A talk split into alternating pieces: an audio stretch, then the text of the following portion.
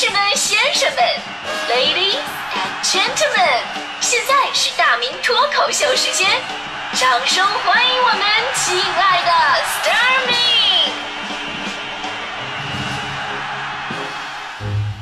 好，欢迎各位来到今天的大明脱口秀，我是大明。呃，进入盛夏高温酷暑，古有望梅止渴。今天我们聊雪糕降温啊。雪糕呢有很多不同的称呼，不同的口味，但是咱们小的时候呢，可能有印象的就那么几款。我很小的时候啊，就奶油跟红豆的，啊，后来呢才有的巧克力。那会儿买雪糕啊，就卖雪糕的，要么是啊路上那个有小板车，蓝色的，其实那个就是个木质的保温箱，里边也没什么现代化的保温科技，就蒙一个大棉被在里边。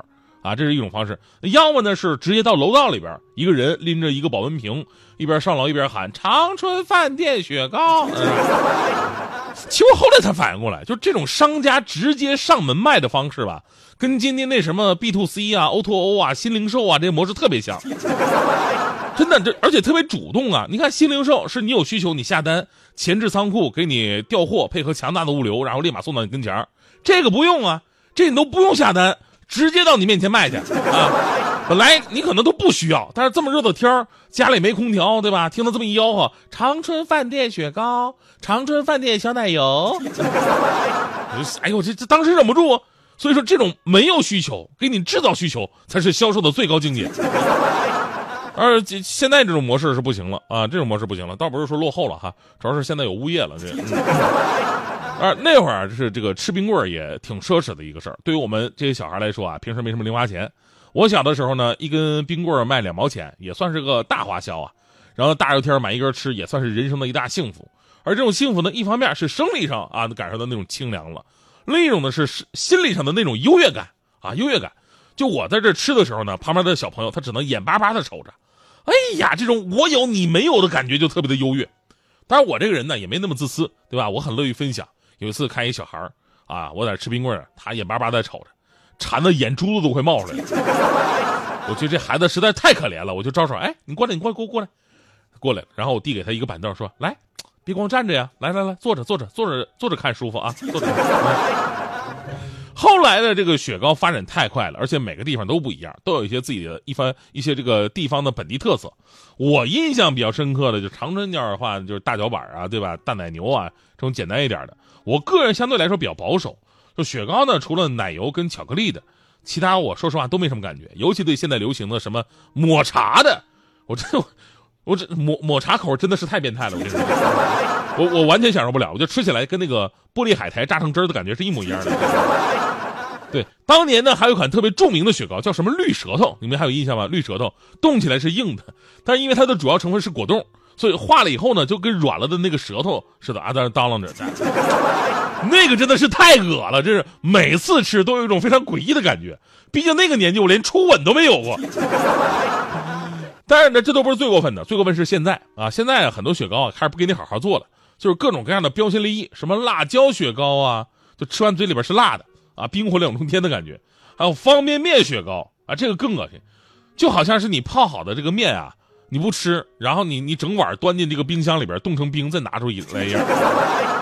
原生态泡面汤不含色素，新鲜葱花与香菜的完美融合，搭配 Q 弹软嫩的泡面夹心儿，舔化了泡面汤里边的泡面就呼之欲出。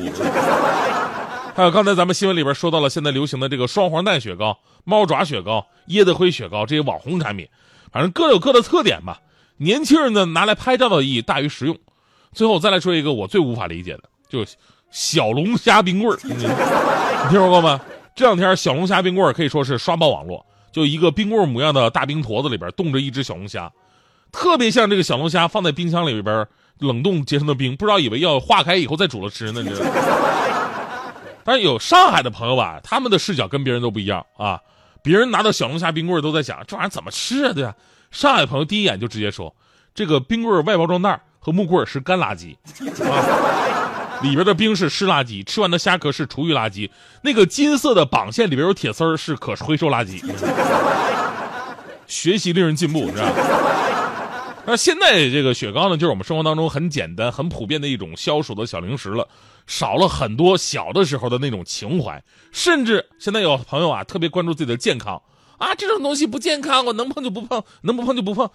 啊，最莫名其妙，现在很多小女生，哎呦喂，人家体寒不能吃雪糕，然后呢，每吃一口雪糕要喝一口热水，连喝可乐都得放姜片儿，真的是传统文化的一种流失啊。可能有朋友会说了，说吃雪糕怎么能扯上传统文化呢？我跟各位说，还真的是有关系，因为雪糕跟中国有着非常紧密的关系。在这里边给给大家伙快速普及一个知识点，一直以来呢，很多的学者都在研究说这个雪糕到底是怎么来的啊，从哪诞生的？我们只能说，雪糕的大众化始于一九零四年，那一年呢，在圣路易斯举行的世界博览会上，首次出现了美国生产的即是即售雪糕机。所以呢，有人说，哎呀，这个美国人在十九世纪末叶已经开始有这个雪糕吃了。但是后来有人认为，法国比美国更早有雪糕，因为在公元一五五零年，法国一家咖啡馆的食谱上最先出现了雪糕这一品名。但是问题又来了，这家咖啡馆的老板并不是法国人，而是一个意大利贵妇开设的。于是很多人又认为啊，雪糕最最早应该出现在意大利。那时候的雪糕呢，是以牛奶、鸡蛋等为原料冰冻而成。而说到这儿，再往上的线索就出现在咱们中国了，而且那还是两千年以前的事儿。周朝的时候，我们就有吃冰的传统了。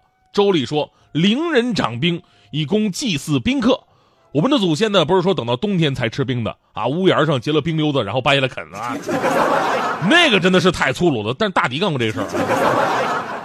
咱们其实，在那个年代就已经掌握了冰室储存冰的技术了，夏天也有冰吃。还有刚才说的，说掌管冰室的伶人，对吧？在忽必烈的年代就已经有冰和奶的制品了。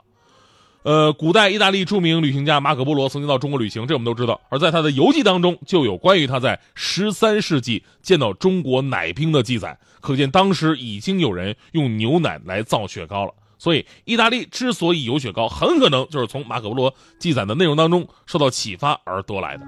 所以呢，由以上观点可以得出，吃雪糕就是在传承中国传统文化。谢谢。不过呢，这个说了半天啊，在这里咱们最后说句题外话吧，就是我发现每个朋友吃雪糕的方式真的不太一样。我们都说吧，吃雪糕啊，吃冰棍儿，都是吃，不是舔，不是舔雪糕，舔冰棍儿。但我小的时候，我发现很多人吃雪糕，他们都是用舔的，不咬，那看着就是，哎呀，哎呦，特别不痛快。不是你倒是咬啊！我我我都替你着急，就一根冰棍吧，从头到尾就在那嗦了啊，磨磨唧唧的。有一次我真的受不了啊，我真受不了，我就问我说：“哎，你说你吃个冰棍为什么舔个没完没了啊？你咬一口不行吗？啊？”结果我终于是得到了最真实的答案，为什么？原因就是舔的话。别人就会就就不会再过来说，哎，你给我咬一口啊！是个人都嫌恶心吗？所以说人家抠门都抠出境界了。喜欢简简单单享受孤独的时刻，我习惯游走在城市间忙碌生活着，我过的也许不是别人真的能懂的，我爱上。工作后想着吃什么的快乐，看着人来人往，有点好奇他们的故事。一个人在面馆角落里美味慢慢尝着。有时候一个人不一定就不快乐，悲与欢，离与合。拥有才算是获得。我和你首歌，拒绝不完无憾了。关于爱的人生，努力过，用心过，才值得。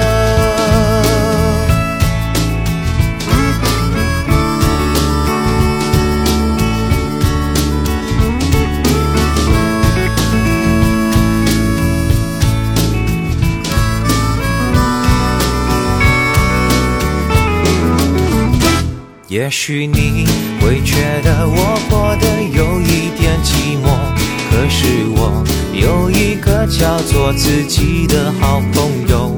我翻阅一幕一幕的人生平凡感动，我心中收藏属于自己最灿烂天空。看着人来人往，有点好奇他们的故事。一个人在面馆角落里美味。唱着。有时候一个人不一定就不快乐，悲与欢，离与合，拥有才算是获得。我和你一首歌，拒绝不完无憾了。关于爱的人生，努力过，用心过，才值得。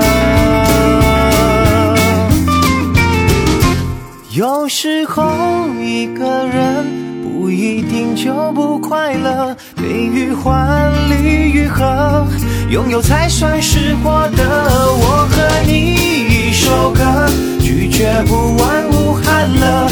关于爱的人生